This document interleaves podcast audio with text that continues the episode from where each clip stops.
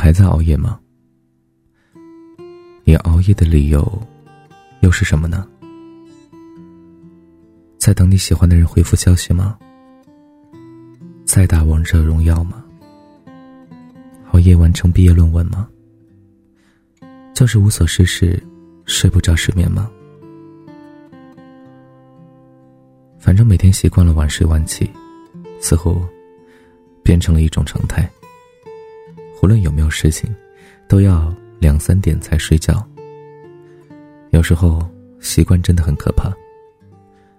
曾经一个朋友也是晚睡晚起，他会经常熬夜，熬夜和自己喜欢的人聊天。他说那种喜悦感真的是用任何言语都无法形容的。每天晚上最期待的事情就是和自己喜欢的人聊天，感觉自己的整个世界都是。以他为旋转中心。朋友在那段感情当中也是患得患失的，总觉得每天不聊天儿第二天他喜欢的人就有可能消失。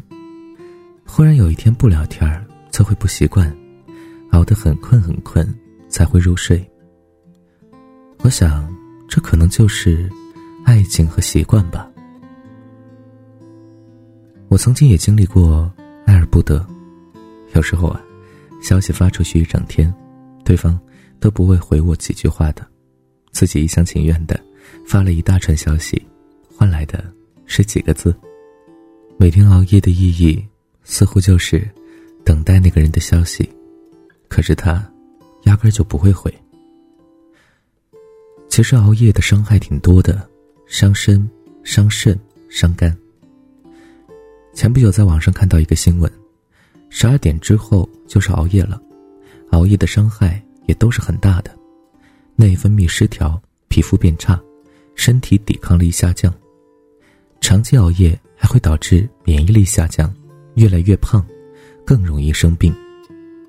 可惜还是要熬夜，就是控制不住自己。是时候改变改变自己了，从现在开始，做一个健康的人，不熬夜，不熬夜，每天。早睡早起，每天运动一小时。你要知道，一个好的身体，也是为了你将来能够遇见更好的人在做准备。不要等到身体不好了，遇见你喜欢的人，然后你才发现自己爱不了他。不要等身体不好了，才后悔自己为什么拖累了父母，拖累了家人。不要等身体不好了，才觉醒自己当初为什么。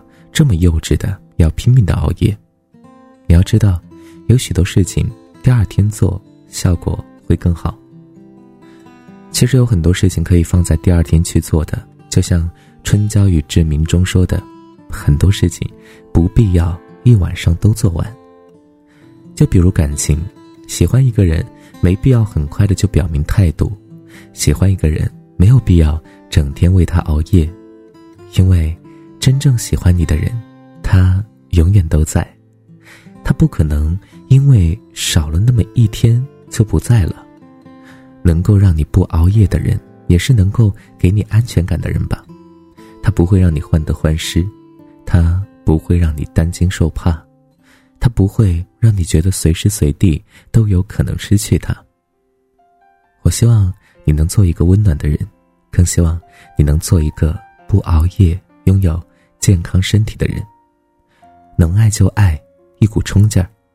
人生在世，总归有遗憾，这样的人生才会丰富，没有什么过不去的。最重要的还是健康的身体。希望你们都可以平平安安、健健康康的。那这个时间点，你是否该睡觉了呢？